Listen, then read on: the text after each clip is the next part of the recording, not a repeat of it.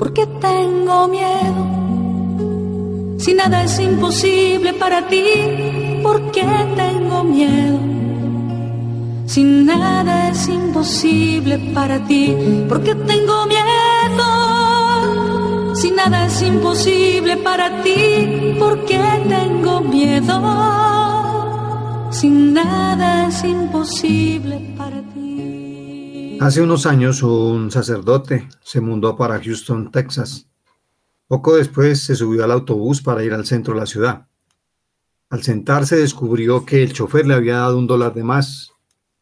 Mientras consideraba qué hacer, pensó para sí mismo, ah, olvidado, eh, ese solo es un dólar. ¿Quién se va a preocupar por tan poca cantidad? De todas formas, la compañía de autobuses recibe mucho de las tarifas y no la echarán de menos. Acéptalo como un regalo de Dios. Pero cuando llegó a su parada, se detuvo y pensando de nuevo decidió darle el dólar al conductor diciéndole, tome, usted me dio este dólar de más. El conductor con una sonrisa le respondió, sé que eres el sacerdote nuevo del pueblo. He pensado regresar a la iglesia y quería ver que si usted haría si yo le daba demasiado cambio. Se bajó el predicador, sacudió por dentro, se sacudió por dentro y dijo, oh Dios, por poco vendo a tu hijo por un dólar. Nuestras vidas serán la única Biblia que algunos leerán, así que no olvides ser ejemplo en todo lo que haces. Porque tengo tristeza, si nada es imposible para ti, porque tengo tristeza. Qué gran reflexión. Ahorita vamos a, escudriñarla un poquito. Queridos hermanos, este es un saludo de corazón a corazón de este su programa, Vivir la Palabra. Vivamos esa palabra. ¿Cuál es la palabra que Jesús dejó? Amaos los unos a los otros como yo os he amado. Qué poco sacrificamos por quienes decimos amar y mucho menos sacrificamos por aquellas personas que deberíamos amar más. ¿Por qué lo digo? Porque Jesús lo dijo. Amen a sus enemigos. Oren por los que les hacen daño. Bendigan a los que los maldicen. Esa es la palabra. Eso es vivir la palabra. Si estás cumpliendo con eso, independiente de que te dé mal genio, mmm, sientas muchísimas cosas, ve a Jesús y dile, dile hoy, Señor, esto me dolió. No lo guarden en el corazón, se los digo con conocimiento de causa, porque mmm, con profunda tristeza tengo que decirles, yo siempre lo pensé y dije, bueno, voy por la vida perdonando, eh, llevando esa palabra de Dios, ese ejemplo. Pero había algo que yo no hacía, era reconocer delante del Señor, ir con el gran sanador y decirle, Señor, todo esto que me han hecho me duele, me han hecho daño, sana mi corazón, sana por dentro. Y ahorita, después de muchísimos años, eh, podido abrir mi corazón a ese Dios que sana mis heridas, que reconoce eh, cuánto daño me han hecho. Dios Padre se la juega y envía a su Hijo. Y dice, de pronto enviando a mi Hijo no le van a hacer daño. Y resulta que aquellos sinvergüenzas lo cogieron y lo mataron. ¿Qué no hará a aquellos que hicieron eso con su hijo. Pero Él nos tendió la mano, nos tendió un puente de salvación y nos está diciendo, oiga, yo lo amo. La Virgencita en todas sus apariciones dice, oren por los pecadores. Porque, sabes que yo no había pensado, pero de pronto nosotros, por estar yendo a la Eucaristía, de pronto rezando el rosario, eh, de pronto aguantando muchas cosas, creemos que estamos siendo muy buenos. Entonces la Virgen dice, ore por los pecadores. Cuando yo me pongo la tarea de orar por el pecador y no solamente criticar, sino decir, Señor, sana a aquellos que están haciendo el mal. Señor, los reclamo para ti. En ese momento estoy reconociendo que puedo ser un instrumento de salvación. Esa lectura que tú nos regalas de inicio es fenomenal. Y cuando ibas después de la mitad, no recordaba yo que había sido un sacerdote. Y recuerden que usted, querido hermano, usted, cada uno de nosotros somos sacerdotes, profetas y reyes en virtud de nuestro bautismo. Damos la bienvenida a Efraín. Bueno, muchas gracias. Gracias a todos los que hacen posible que nuestro programa llegue a sus hogares. Pues sí, pensándolo bien, a veces nosotros no pensamos que somos cabezas visibles ante la, ante la gente, ante los demás. Si te ves que cada domingo te arreglas, te vas para misa, el que no lo hace, pues está pensando, va a misa todos los domingos. Pero cuando llegas de la misa y, tus actitudes no corresponden a lo que Dios manda hacer, pues dirá, de qué le sirve. Y el ejemplo pues se daña y así como en la reflexión de ahora, pues hay gente que sí se está dando cuenta que lo que haces tú, que predicas y que estás haciendo con respecto al bien de los demás. Como decía, nosotros somos la Biblia que muchos no leen. Eso es verdad. Pero sabes que también me acuerdo de nosotros eh, enviamos una reflexión donde hablaban de un hombre, le devolvieron demasiado dinero en una tienda y él había ido allá con una señora a comprar algo y le devolvieron mucha plata. Se fueron a almorzar y cuando vio le habían devuelto demasiado, muchos miles. Y se devuelve a la tienda. Entonces, claro, ponen cámaras y de pronto él se ve rodeado de cámaras. Señor, usted ha hecho una gran obra, queremos que el mundo lo conozca. Y el hombre eh, saca de la mano al, administrador de la tienda y le dice, no, no vaya a hacer eso, porque no es que la señora con la que ando no es mi esposa. Oh, golpe brutal. Aquel hombre que había, se había mostrado honrado, pero no era honesto, no era honesto en toda su vida. Ven, nosotros podemos hacer cosas buenas, pero ¿qué tal? Y la escritura lo dice, muchos estén eh, ciegos guiando a otros ciegos, porque creemos que estamos haciendo las cosas perfectas. Por eso todos los días tenemos que decirle al Señor que venga y reargulla nuestro corazón, nos muestre qué nos falta, qué nos sobra, eh, qué debemos cambiar. Mm, y se los digo con, con muchísima alegría, aunque me da mucha pena con el Señor, cuando todas las noches tengo que hacer como mi examen de conciencia. Ya es una cuestión natural y créanme que sí va uno evolucionando. Quisiera decirles que ya, ya no tengo cuentas pendientes, pero no, tengo muchas. Y al terminar el día uno se hace un examen de conciencia. Ay, cómo miré, ay, cómo contesté. Pero lo importante es reconocerse pecador y decirle, aquí estoy, Señor, para hacer tu voluntad. Perdóname, dame la fuerza de tu Santo Espíritu si usted todavía cree que está haciendo las cosas bien y que, mejor dicho, ya le deben colocar la aureola, dígale al Espíritu Santo que le muestre, muéstrame que me falta. Les tengo una lectura que me llamó la atención. Los científicos descubrieron en el corazón unas 40.000 neuronas especializadas o, o neuritas sensoriales que forman parte de una red de comunicación dentro del corazón las neuronas son aquellas células especializadas en ser estimuladas eléctricamente para compartir información con otras células del cuerpo. Las neuronas del corazón tienen memoria, aprenden, perciben y recuerdan, lo que las decisiones que tomamos con el corazón no son tan locas como creemos. El corazón es una fuerza interior de inteligencia y sabiduría, intuitiva, veloz, exigente. Es el lugar donde emerge nuestro auténtico ser, nuestra verdadera esencia. Es el lugar donde nacen.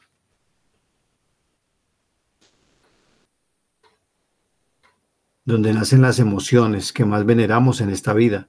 El amor, el cariño, la compasión, el agradecimiento. Esa clase de emociones que desde hace tiempo están asociadas con la palabra corazón. Después de la expiación del Salvador y por mandato suyo, para seguir a Jesucristo, comenzaron a ofrecer en lugar de sacrificios de animales un corazón quebrantado y un espíritu contrito. Y el que venga a mí con un corazón quebrantado y un espíritu contrito, lo bautizaré con fuego y con el Espíritu Santo. debemos tener disposición de arrepentirnos de nuestros pecados. El deseo de seguir a Jesucristo y poner nuestra vida en, su, en armonía con sus mandamientos. El Señor está cerca de los abatidos de espíritu. Dios nos rescata, nos libera de un gran dolor y un espíritu debilitado. A través de su gran amor por cada uno de nosotros. Él ve los lugares angustiados en nuestros corazones y se ofrece a llenarlos nuevamente. Y tenemos la palabra de Mateo 15, 19, 20, donde nos dice, porque el corazón salen los malos pensamientos, los homicidios, los adulterios, la, la inmoralidad sexual, los robos, los falsos testimonios, las calumnias, blasfemias. Estas son cosas que contaminan al hombre, pero el comer con las manos sin lavar no contamina al hombre. ¿Qué frutos podemos presentarle al Señor hoy? Los frutos de la unción del Espíritu Santo. Lo importante, bueno, hay tantas cosas, pero dice un corazón contrito y humillado, tú no lo desprecias, dice el salmista. Y es porque solo por amor nosotros podemos soportar todo en la vida. Puede que el amor hacia las personas se nos acabe. Puede que se mengüe, puede que de vez en cuando eh, estemos vacíos, pero el amor por Dios, si está ahí, vas a poder amar de nuevo, perdonar de nuevo. Y Dios dice, eh, yo hago nuevas todas las cosas. Así que si lo metes en tu barca, eh, le abres la puerta de tu corazón, le abres la puerta de tu casa, Él hará nuevas todas tus cosas. Yo te invito, invito a los que quieran a hacer ese ejercicio. Señor, ven a mi casa, entra en mi corazón. Cambia este corazón de hierro en un corazón de carne, como el tuyo, Señor. Esa puede ser tu jaculatoria hoy. Jesús manso y humilde de corazón, haz mi corazón semejante al vuestro. ¿Qué piensas? Que lo que acabas de decir, que el Señor está dispuesto a entrar en nuestros corazones y a ayudarnos en las angustias, en, el desierto que estamos pasando. Cuando uno vive el desierto en cualquier área de, de suficiente del tiempo, cualquier profecía termina pareciéndose una promesa vacía. Un día viene Dios y te dice, te voy a bendecir. No solo vas a tener para pagar tus deudas, sino también para dar. Y no es porque no creas, sino que el tiempo de espera te sobrepasa y vienen las dudas. Cuando te han destrozado el corazón, Dios te dice, te voy a dar la persona que te lo va a cuidar. Tú puedes rehusar y dices, no, no quiero, no quiero saber nada de eso y te cierras. Yo quiero creer que, yo quiero creer que pero tengo miedo que mis expectativas sobrepasen eh, la realidad y esa brecha después me deje frustrado. Y no quiero ilusionarme, pero te, te ilusiones o no, va a ocurrir. En la segunda de Reyes 4:16 nos dice Eliseo. Eliseo le dijo a la mujer sunamita, para la primavera entrante tendrás en tus brazos a tu propio hijo. La mujer respondió, que el hombre de Dios no me mienta. Sin embargo, la mujer quedó embarazada y la siguiente primavera dio a luz a un hijo, tal como Eliseo le había dicho. Hay dos razones por las cuales a veces nos quedamos a la mitad del milagro y sentimos que el milagro no se dio. Una de las razones es que no estamos acostumbrados a creerle a Dios en las cosas grandes. Dios ha vencido la muerte, está más allá de la muerte, de la enfermedad y de la crisis. Para que las cosas grandes ocurran, hay que hacer algo pequeño. Dios hace lo sobrenatural y tú las cosas pequeñas. Lo vemos en los milagros que realizó. Cosas tan sencillas como ve y lávate los ojos en el estanque. Siempre Dios te va a pedir un acto que tú tienes que hacer. Porque si tú logras creer en lo que yo voy a hacer, mi fidelidad te va a sorprender. Las oraciones que hacemos no se desperdician, no se pierden, y conforme al proceso que Dios quiere y que tú estés capacitado para administrarlo, lo determinado, en determinado momento viene la bendición. Tomemos esas promesas de Dios. Claro, Él dice, no solamente yo estoy a la puerta y llamo, sino que también dice, porque se adhirió a mí, yo lo libertaré, le colmaré de días y le haré ver mi salvación. En ninguna parte dice que no vas a sufrir, en ninguna parte dice que no vas a tener problemas. Y bueno, yo creo que después de esta pausa musical podemos ah, hablar de un testimonio viviente. Sobre esta noche oscura,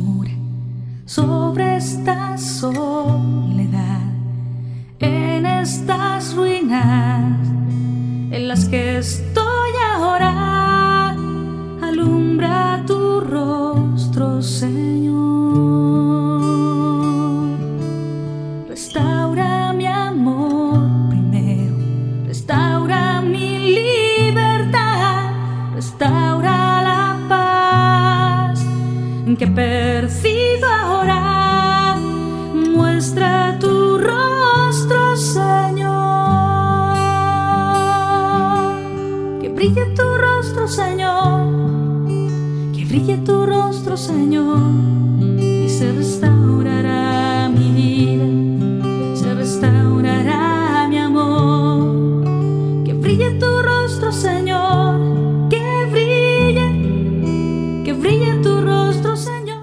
Estamos hablando de lo que hace el gran Espíritu de Dios, Dios Padre, Hijo y Espíritu Santo, son uno solo. La fuerza del Espíritu le dio a Jesús ese compás de espera, aunque como ser humano tenía muchísimo terror. Y dice que sudó gotas de sangre. Y bueno, con mi familia pudimos experimentar lo que significa eso, no sudes lágrimas de sangre ni, sudor de sangre, pero, pero sí me deshice en, en agua cuando enfrenté mi miedo a las alturas. Eso fue en Medellín, en, yendo en el metrocable. Yo, yo sentía que me iba a morir y yo decía, Dios mío, ¿qué es esto? Mi esposo oraba en ese instante por mí. Íbamos con muchos niños y los niños me miraban sin entender qué pasaba. Pero ese día eh, lo único que hacía era decirle al Señor que me diera fortaleza, que sanara mi miedo y ese día sanó mi miedo. Y el testimonio grande que quiero decirles es que ustedes escuchan aquí a mi esposo Efren eh, predicando hoy conmigo pero tenemos una trayectoria de más o menos 34 años de vida juntos y unos 30 de vida, 31 de vida sacramental. Y todo se hace paso a paso. Eso que, que tú decías ahora de esa lectura que encontraste, es verdad. Uno pone su pedacito. ¿Cuál es el pedacito? Una esposa orante, una esposa muriendo a sí mismo, porque el Señor te dice, renuncia a una desear.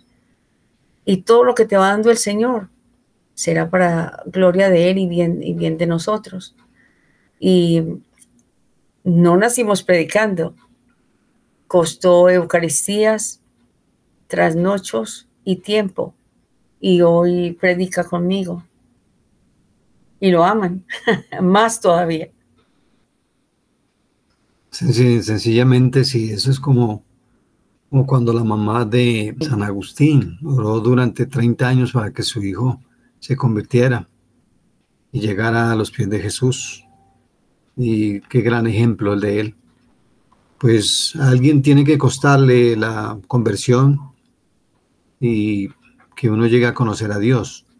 Muchas veces uno quisiera que se dieran las cosas inmediatamente, pero pues eh, uno a veces insiste, insiste, insiste, así como cuando uno llama para que le arreglen un servicio de que los que le prestan a la casa, ¿no? el agua, la energía, el teléfono.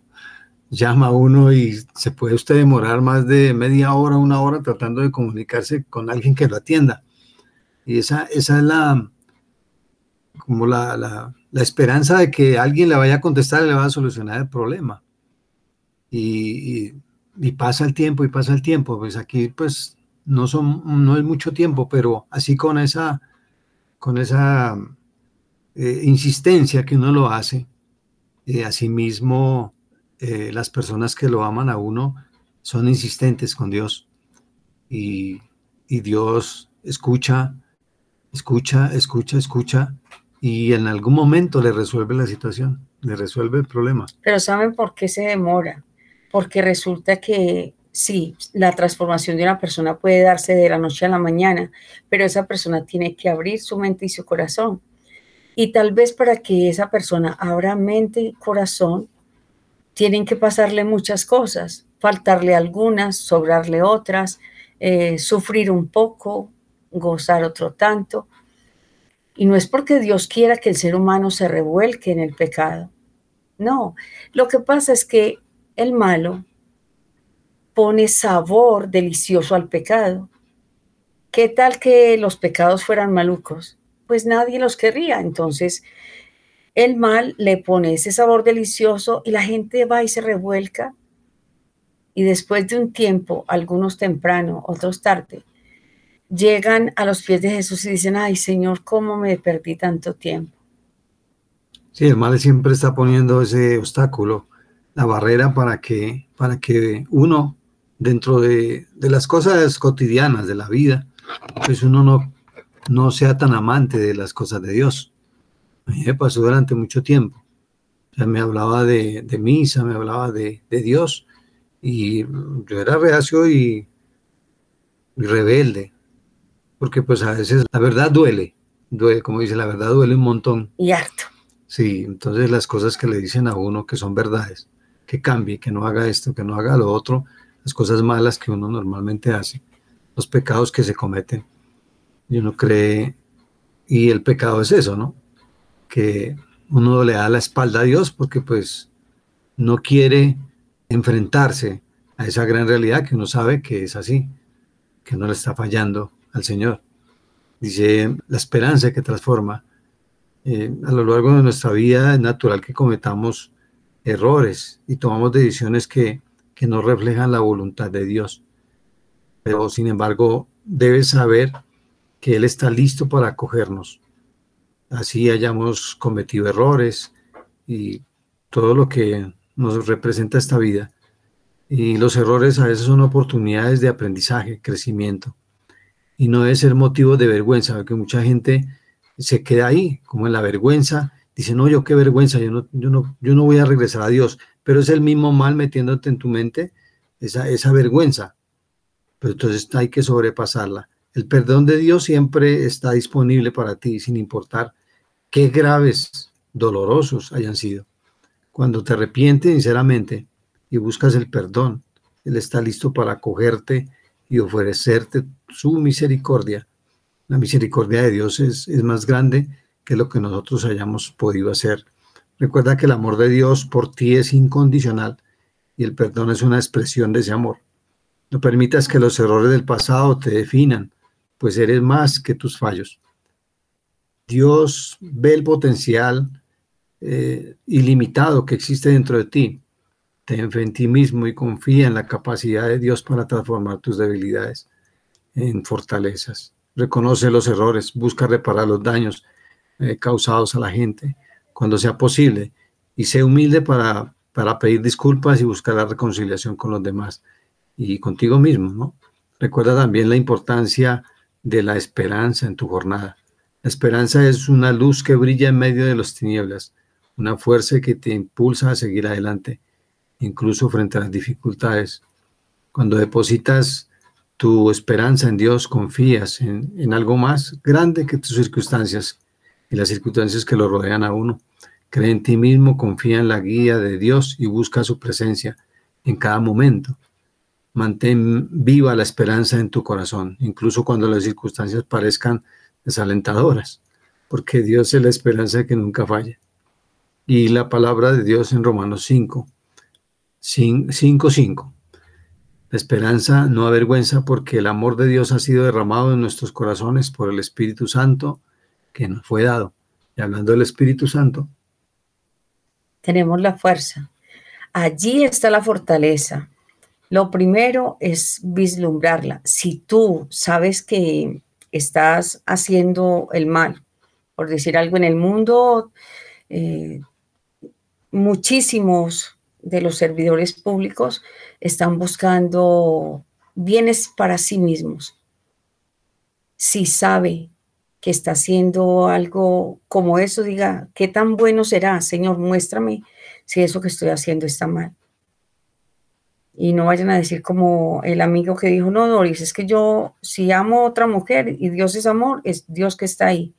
No, no, no, no pintemos eh, de, un color rosa algo que es absolutamente oscuro. ¿Sí? Cuando yo le abro la puerta a Jesús, Él dice que viene y mora con el Padre y hará muchas cosas maravillosas. La, renuncia al mal duele, pero es un dolor eh, falso, porque cuando tú tomas la decisión y haces el bien, qué bien te sientes contigo mismo, no tienes que decir mentiras, no tienes que esconderte, estás haciendo lo que le agrada al Señor. Qué más hermoso hacer feliz al que hiciste infeliz un día reconocernos resucitados con Cristo. Me encantó esta parte del catecismo y la encontramos en el numeral 1002. Si es verdad que Cristo nos resucitará en el último día, también lo es, en cierto modo, que nosotros ya hemos resucitado con Cristo. En efecto, gracias al Espíritu Santo, la vida cristiana en la tierra es, desde ahora, una participación en la muerte y en la resurrección de Cristo. ¿Por qué? Porque nos conforta porque da la fuerza para decir lo que dijo mi esposo hace unos días. No, yo no vuelvo para atrás ni, ¿cómo fue? Ni porque me paguen. Yo estoy resuelto. Y, en eso yo tengo que reconocer que nuestros varones son más decididos. Mm, cuando un hombre dice, es que no voy a tomar un trago más, toma la decisión y nunca lo ves tú tomando trago de nuevo, sabiendo que eso hizo daño a su familia. Eh, aquellos que dicen, no, yo no vuelvo a fumar y no vuelven a fumar nunca más. Aquel que dice, no, yo voy a hacer las cosas bien y voy a amar a mi familia y nunca más vuelve a mirar para afuera. Eh, este sacerdote, o sea, la, la, primera reflexión que nos hace Fren, está la tentación. La tentación es una idea, uy, bueno, si no se dieron cuenta, un, dólar, un pesito, mil pesitos, es, lo de menos.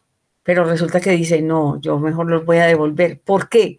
Porque ahí lo está rearguyendo el Espíritu Santo que dice, no, devuelve eso porque eso no es tuyo. Entonces, cuando va y lo devuelve, dice, ay, ¿verdad que usted es el Padre? Yo ya lo conozco. Yo quiero volver a la iglesia. Imagínate, si se hubiera llevado esa, ese peso, no, que yo que voy a volver por allá. Por eso insistimos en que somos el ejemplo viviente ese Cristo. Seguir las huellas de Jesús. Todos los hombres y mujeres que están en los altares, que los denominamos santos, y muchos de nuestros santos que están en medio de nuestras familias, que la abuelita, que el abuelo, que la tía, que mi hermano, que mi primo, que mi esposo, que mi esposa. Tenemos muchos santos no, que no serán reconocidos en la iglesia y que tal vez no serán puestos en los altares de, de la tierra, pero que están allá donde nos enseñaron. Hoy en día, hombres y mujeres, padres y madres jóvenes, se los pido en el nombre de Jesús, José y María, Enseñen a sus hijos a ir a la Eucaristía, enséñenles de un Dios. Si usted espera que, el hijo tome la decisión, él no va a conocer. Enséñenles el camino. Uno es el ejemplo de los hijos, de los nietos y de por allá, todos los que vayan llegando, y ellos en algún momento de la vida le van a reconocer aunque uno no lo vea en el presente, pero en algún día, yo me acuerdo de, del nieto más grande que tenemos nosotros, que tiene ya 12 años, que siempre recuerda y una vez es, eh, lo cogía de, venga, haga una oración. Y yo no, se quedaba atónico, se las saben, las oraciones. Y, y, y de dónde sacaste, no me la enseñó mi mamita. Entonces, y, uno sabe que están ahí, o sea, aunque ellos no, no vayan a, la iglesia, no vayan a misa los domingos, porque pues igual no pueden ir solos y pues los papás no, no, no, no lo hacen, o sea, estamos orando día a día por su conversión, porque lo hagan, y, pero saben que los niños están ahí y van a ser como los que de pronto algún día empujen a los papás, oiga, porque no vamos a misa, si mi mamita y mi papito lo hacían. Entonces, eh, ese es el ejemplo de vida, ¿no? Tenemos una palabra de San Juan 1, 45, 51, donde nos dice que en aquel tiempo Felipe encuentra a Natanael y le dijo, ¿a quién, aquel de quien escribieron Moisés en la ley de los profetas, lo hemos encontrado? Jesús, hijo de José de Nazaret. Y Natanael replicó, de Nazaret, de Nazaret puede salir algo bueno. Mm. Felipe le contestó, ven y verás. Lo que me decían a mí muchas veces, ¿no? Ven y verás. Vio Jesús que se acercaba a Natanael y dijo de él, ahí tienes a una israelita de verdad, en quien no hay engaño. Natanael, Natanael le contesta, ¿de qué me conoces? Jesús le responde, antes de que Felipe te llamara, cuando estabas debajo de la higuera, te vi. Natanael respondió, Rabí, tú eres el Hijo de Dios, tú eres el Rey de Israel. Jesús le contestó, por haber dicho que te vi bajo la higuera, ¿crees? Has de ver cosas mayores, le dijo. En verdad, en verdad os digo, veréis el cielo abierto y los ángeles de Dios subir y bajar sobre el Hijo del Hombre. Palabra de Dios. Señor. Hablamos de los encuentros con Jesús que transforman la vida de aquellas personas que se encuentran con Él. Se vio en Natanael, en él cambió radicalmente y lo vemos incluso en el cambio del nombre de Natanael a Bartolomé. Cuando Felipe le presenta a Natanael a Jesús, la duda, rápida, la duda rápidamente salta en el corazón de Natanael, donde le surgen dudas, conflictos, enfrentamientos, dolencias. Pero este joven se deja llevar por la invitación y no pierde nada por comprobar que la persona que tiene al frente es el Mesías, que es el Emmanuel, Dios con nosotros, que toca la realidad humana y conoce la situación de su pueblo, que puede haber muchos interrogantes, dudas, pero Jesús conoce los latidos de nuestros corazones y lanza el elogio. Ahí tienes a una persona con valores. Muchas veces lo hace con nosotros. El maestro hace una, radiografía del interior de cada persona. Nos conoce desde antes de nacer. Tiene compasión de nosotros. No es ajeno a nuestra realidad humana. Él sabe a quién llama al seguimiento para ser portavoz del mensaje de salvación para toda la humanidad. Ese encuentro con Jesús nos sigue transformando día a día. El profeta Jeremías expresa bellamente su experiencia cuando Jesús le manifiesta que lo conoce antes de formarte en el vientre te elegí, antes de que salieras del seno de materno te consagré, te constituí profeta de las naciones. El Señor tiene un sueño pensado para cada uno de nosotros. El vértigo que podemos sentir es grande, sin embargo, es mayor la gracia que Jesús, que llama y cualifica para el seguimiento. Te alabamos, Señor, por tu bondad y misericordia al fijarte en mí. Gracias por conocerme y hacerme sentir tu gracia, que eso me basta. Lléname de tu espíritu de amor y sabiduría para ser guía y portavoz de tu palabra. Bendito sea el Señor. Ojalá eh, tomes ganas hoy de decirle, sí, Señor, voy contigo, aunque te tiemble el corazón y sientes un vasito y sientes eh, maripositas en el estómago. y ¿Cómo será seguir al Señor? Lo único que sí te garantizo, eso sí es garantizado, que vas a tener paz, y que en medio de la prueba y del dolor vas a tener alegría, porque Él está allí contigo en tu barca. Em, esta unción del Espíritu Santo se da desde antes, tú lo acabas de decir, desde que te formaras en el vientre de tu madre. Pero al crecer, nosotros tomamos la decisión de reconocerlo o no. Generalmente, y conozco muchísimos casos a través de mi historia, de hombres y mujeres que han dejado la fe en Dios por las mm, vivencias. por los problemas en su casa, por las discusiones entre papá y mamá, por las separaciones, por las muertes, las pérdidas de, alguien. Eh, o sea, pasan tantas cosas. Pero entender que en esos momentos, voltear a mirar a Dios y decirle, ¿qué quieres de mí? Recuerdan que Saulo de Tarso, hoy nuestro San Pablo, después de que se encuentra con, con Jesús y le dice, yo soy a quien tú persigues. ¡Ah! O sea que está vivo, no dijeron que se había muerto, pero él tiene una, una revelación y la acepta. Cuando él la acepta, se abre su entendimiento. Y por eso las cartas de Pablo tienen tantísima riqueza, porque dice, lo espiritual solamente se puede ver con ojos espirituales. Si solamente vamos a mirar lo espiritual con ojos humanos, pues muchas cosas no van a tener sentido. El solo hecho de que con Dios uno más uno no es dos, sino tres, pues eso es una, una lógica extraña, pero real. Cuando tú invitas a tu casa eh, en el día de tu matrimonio, invitas a Jesús y le dices, eh, tú y yo con Dios somos mayoría. Ahí es donde uno más uno da tres. Y es cuando entendemos, y esto puede ser para mis hermanos y hermanas psicólogos, que los procesos sí, todo lleva un tiempo de proceso, pero también el Señor le quita la lógica a esos procesos porque Él puede hacer lo que quiera de la noche a la mañana. Sin embargo, el que lo hace todo nuevo puede cambiar la historia y no tienes que sino decirle, aquí estoy Señor para hacer tu voluntad. Cuéntame. Hay, cosa, hay cosas que Dios hace que no se pueden explicar, como decías tú. Esas cosas inexplicables son las más asombrosas, las más maravillosas, porque únicamente pueden venir del Señor. Y lo más grande de eso es que nadie puede llevarse el crédito. Sí.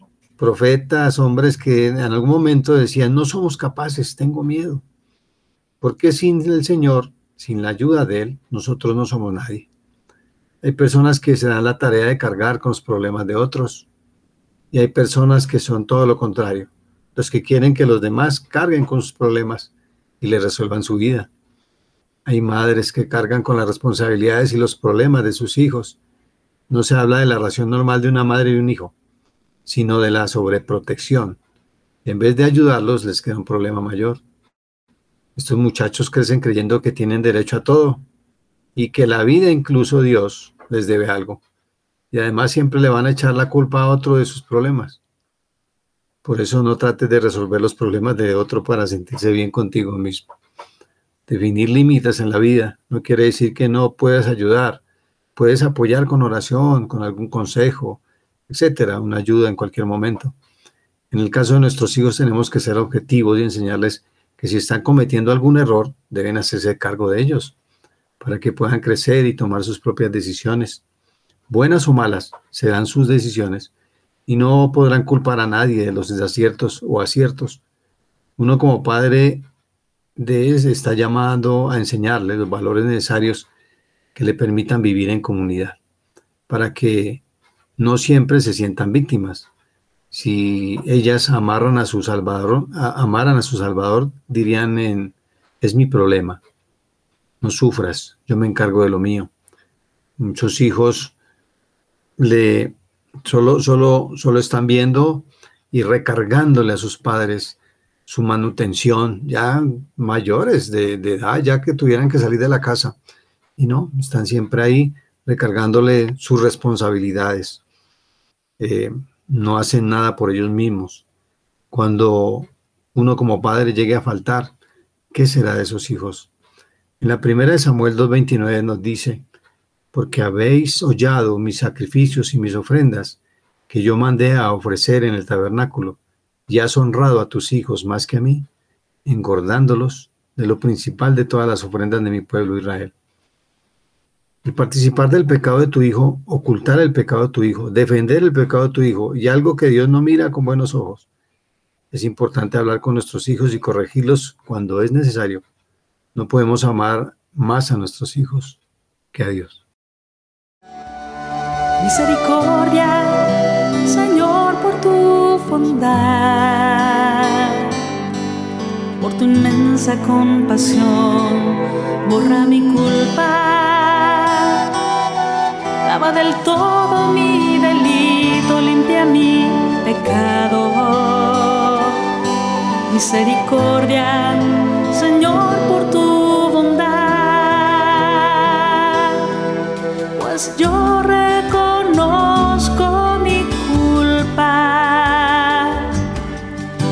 Siempre presente a mi pecado. Contra ti, contra ti solo pequé.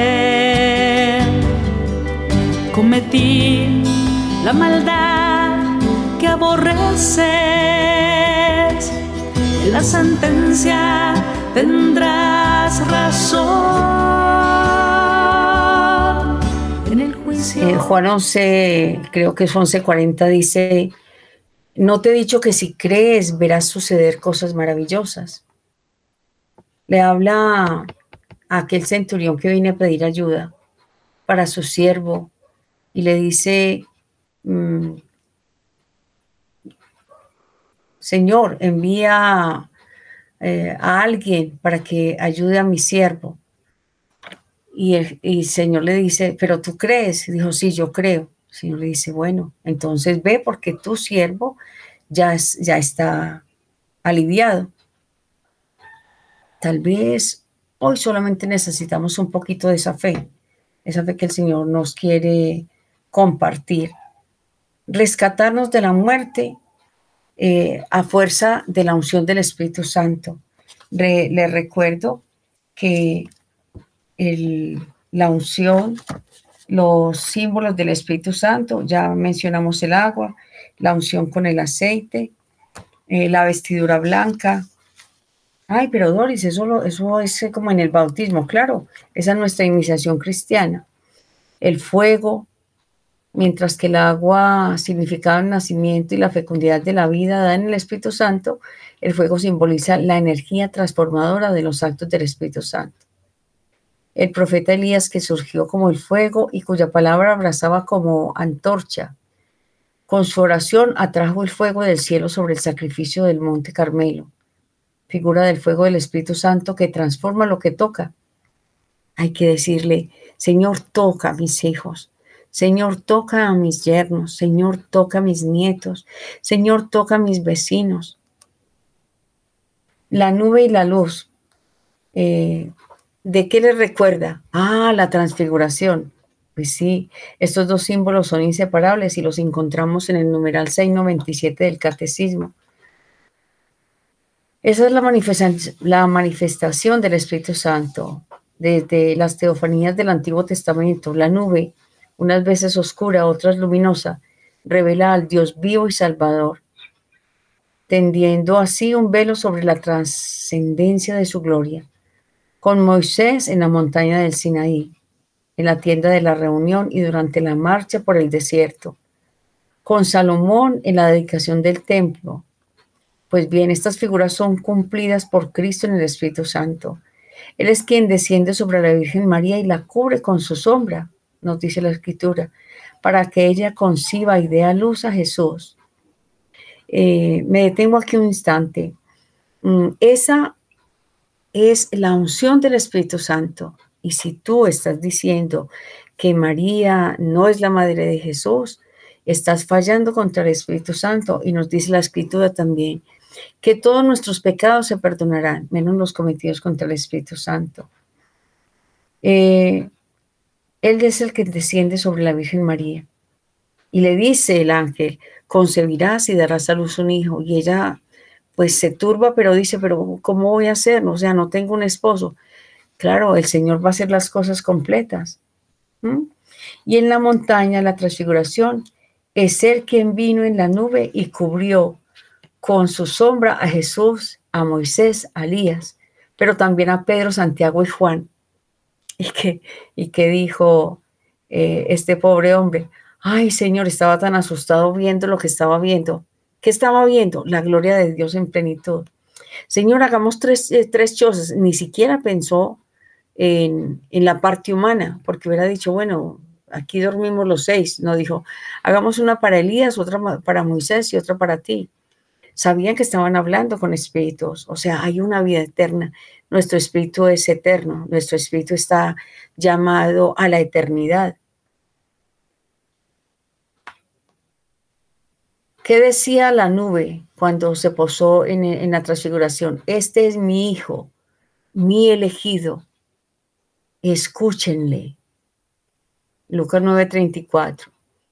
Es finalmente la misma nube la que ocultó a Jesús a los ojos de los discípulos el día de la ascensión y la que lo revelará como Hijo del Hombre en su gloria el día de su advenimiento. Tenemos todos los testimonios tenemos la luz, eh, todo quedó escrito, por eso lo pasamos, por eso tenemos que decirlo. Y, espero que ustedes no se queden con lo que nosotros hablamos, sino que escudriñen las escrituras. Dígale, Señor, yo quiero aprender de eso, yo quiero también de eso.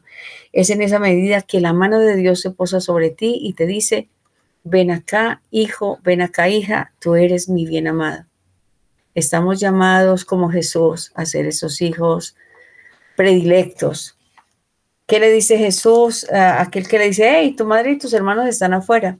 Jesús dice, mi madre y mis hermanos son todos los que escuchan la palabra de Dios y la ponen en práctica. Eso es lo que estamos tratando de hacer a través de este programa. Vivamos la palabra, vivamos la palabra de Dios. Ame a Dios sobre todas las cosas. Eh, bueno, alguien me dirá, Doris, ¿cómo se ama a Dios sobre todas las cosas? Le voy a contar. A muchos les funciona, párate frente al espejo y recuerda que tú eres una criatura de Dios. ¿Qué es lo primero que hacemos? Bueno, si no somos adoradores nuestros, lo primero que decimos, no, pero es que con esta cara, mm, los hombres sí son más pinchados, ellos dicen, no, no, es que yo soy el papi. Pero si te prestas a la, a la fuerza del Señor, Señor, yo soy bella porque tú me has creado y no dejes que nadie te diga lo contrario. Ojo, aunque estemos chuecos, aunque nos falte un ojo, aunque no tengamos manos. En fin, como hayamos venido, somos criaturas divinas de Dios y así como eres te ama. Mírate a los ojos y dile a ese Dios que está dentro de ti, Señor, yo quiero vivir para ti, yo quiero de eso que dicen, que dicen en la radio, eso que dijeron los de vivir la palabra, yo quiero hazlo en mi casa, hazlo en mi corazón. Dale paz a mi corazón y te garantizo, en el nombre de ese Jesús que está vivo y resucitado, que tú vas a empezar a experimentar el obrar de Dios en ti, en la alegría, en la paz, en verte distinto, en ver ese Dios. Mírate al espejo y dile, Señor, te amo. Y poco a poco Él va a ser eh, su morada en ti. El Espíritu Santo es Dios. Es la tercera persona de la Trinidad, compuesta por Dios Padre, Dios Hijo y Dios Espíritu Santo. Mora en el creyente y lo capacita para hacer de este mundo la obra que el Padre le ha encomendado. El libro de Efesios leemos que el Espíritu Santo es el sello que identifica a los hijos de Dios y la garantía de que recibirán la herencia de la vida eterna. Y recuerden amigos que las cosas tapadas no se curan bien. Nada de lo que se tapa se cura. Es difícil comenzar algo nuevo si está lo viejo dentro. Si tenemos una herida tapada, puede que esa herida no haya sanado y nuestro cirujano, Jesús, quiere ver debajo de la venda que cubre esa herida, a ver cómo ha evolucionado la herida. Necesita limpiarla. Muchas veces nuestra resistencia a dejar que las heridas a la vista y al taparlas evitas que Dios no las pueda observar para poder sanarlas. No esconda tus heridas sabiendo que están ahí y estás haciendo de cuenta que no está. No te engañes. Dios te puede sanar hoy, sanar, romper la valla entre el pasado y el presente. Tienes que perdonar y perdonarte. El amor supera cualquier error.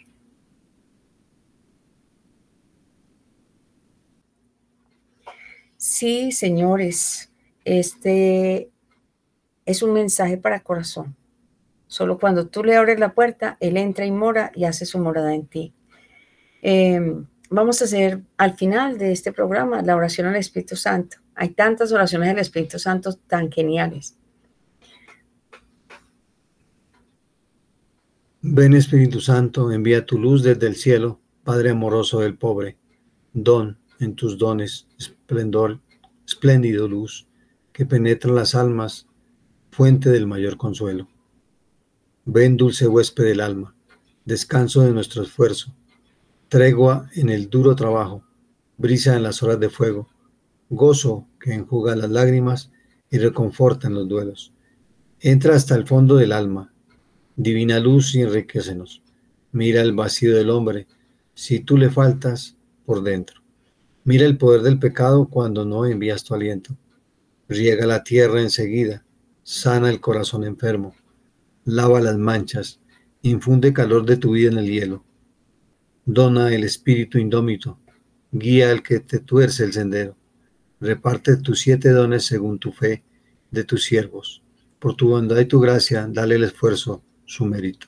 Salva a los que buscan salvarse y danos tu gozo eterno. Amén. Sin nada es imposible para ti, nada es imposible para ti, nada es imposible para ti.